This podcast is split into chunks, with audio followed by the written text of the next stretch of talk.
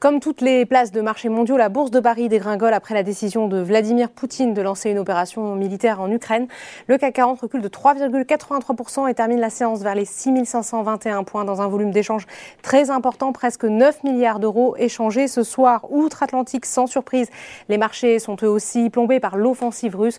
Au moment de la clôture parisienne, le Nasdaq résiste, mais le S&P 500 recule de 1%, le Dow Jones lâche 1,83%. Du côté des valeurs françaises les plus exposées à la Russie accusent en toute logique, les baisses les plus marquées dans l'automobile. D'abord, Renault lâche 9%. Le marché redoute que la situation actuelle se répercute sur ses activités en Russie, où sa filiale Avtovaz est le premier acteur du marché. Dans les banques, ensuite, car les établissements européens sont très exposés au marché russe. Société Générale perd un peu plus de 12%. Le titre est lanterne rouge de l'indice. La banque réalise autour de 7% de son bénéfice net en Russie, selon les analyses de JP Morgan. En recul aussi, BNP Paribas qui perd 7,49%, Crédit Agricole 6,45%. À contrario et en toute logique, ce contexte bénéficie aux acteurs de la défense. Seule hausse du marché parisien.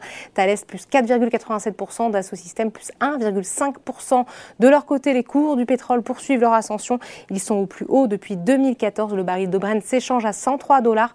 Le WTI à 96 dollars. Et Total Energy, qui devrait bénéficier de cette flambée, est aussi en repli, moins 3,87%. Le groupe est en effet très présent en Russie via sa participation de 19,4% dans Novatech. Dans cette actualité du jour, très mouvementée, un mot quand même sur les résultats du jour avec une déception du côté de Fnac Darty qui dit rester prudent pour 2022 au regard de la crise sanitaire et de l'inflation. Le groupe a fait état pour 2021 d'un chiffre d'affaires en hausse de 7,4%. Voilà, c'est tout pour ce soir. N'oubliez pas, toute l'actualité économique et financière est sur Boursorama.